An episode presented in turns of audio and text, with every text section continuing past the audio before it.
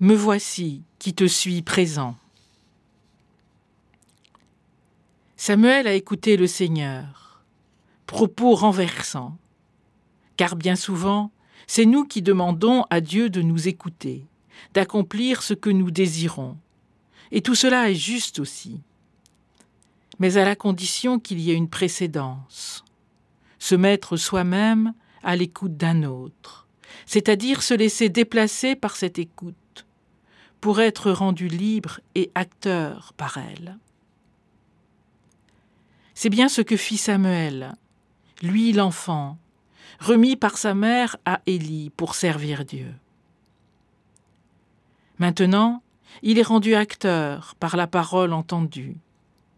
Il va lui falloir la mettre en pratique, aussi dérangeante et désarçonnante soit-elle, aussi incompréhensible même qu'elle lui paraisse.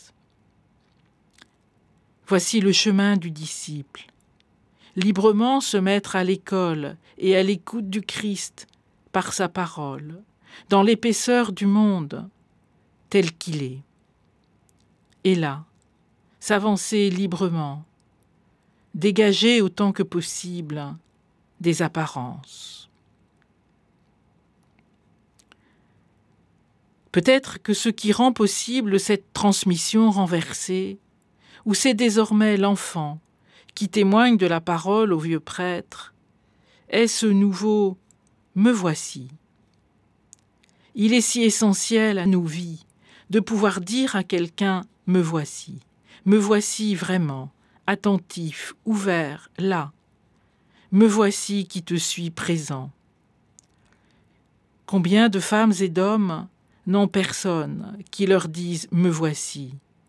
Autrement dit, je suis là pour toi, ne serait-ce qu'un moment, le temps d'une salutation, d'une écoute, d'un service ou d'un soin, le temps d'une authentique présence. Oui, Samuel est vraiment là, auprès d'Élie, porteur d'un message difficile, douloureux, mais habité par l'affection et la fidélité de l'enfant, de ce fils par alliance, celle d'avec Dieu. Élie n'est pas seul. C'est désormais Samuel qui l'épaule. La place du disciple, alors, est épaulée.